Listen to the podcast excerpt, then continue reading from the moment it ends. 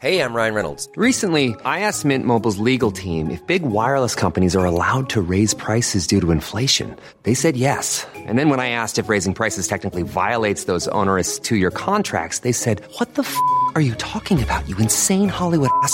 So to recap, we're cutting the price of Mint Unlimited from $30 a month to just $15 a month. Give it a try at mintmobile.com slash switch. $45 upfront for three months plus taxes and fees. Promo rate for new customers for limited time. Unlimited more than 40 gigabytes per month. Slows. Full terms at mintmobile.com.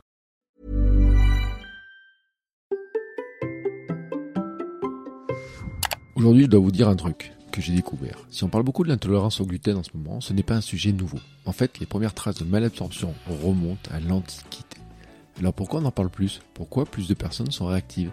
Est-ce que le blé a été modifié? Est-ce la faute des OGM, des sélections? Est-ce que le blé a muté? Techniquement, le blé actuel possède désormais 42 chromosomes contre 14 pour les blés originels. Pour autant, euh, Julien Vénesson, l'auteur de Gluten, Comment le blé moderne nous intoxique, bah, estime euh, que ce n'est pas la cause. Même si le blé a muté, il n'y a pas de lien entre le nombre de chromosomes et la toxicité. De plus, le blé moderne ne contient pas de nouvelles protéines par rapport aux variétés anciennes. D'après Cécile Brabant, sélectionneuse de blé, il n'y a pas de nouvelles gluténines dans les nouvelles variétés par rapport aux anciennes. Tous les types trouvés dans les variétés modernes existaient déjà dans les variétés anciennes, ce qui est logique car elles descendent des anciennes variétés. Alors, c'est quoi le problème? Eh bien, nous revenons à ce que je disais dans un épisode précédent. Le problème viendrait de la présence de plus en plus importante de produits céréaliers ultra transformés dans l'industrie agroalimentaire, et donc que nous en ingérons en plus grande quantité quand nous mangeons des produits industriels. Car je vous rappelle, l'industrie agroalimentaire utilise le gluten partout. C'est un produit structurant et liant dans des plats préparés et un peu partout d'ailleurs. Et pour ça, l'industrie a inventé le cracking. Je vous en parlais déjà, hein, cette technique consiste à fractionner un aliment brut pour séparer les constituants. Ils obtiennent ainsi une poudre à partir de la farine de blé, de la poudre de gluten donc, et ils la rajoutent un petit peu partout. C'est ce que la gastroentérologue et pathologue Caroline Bouteloup appelle le gluten vital, en distinction du gluten natif présent naturellement dans les céréales.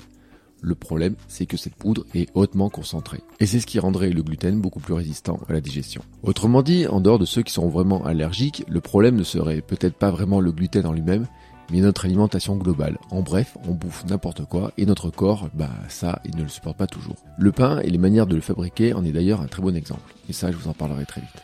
À demain.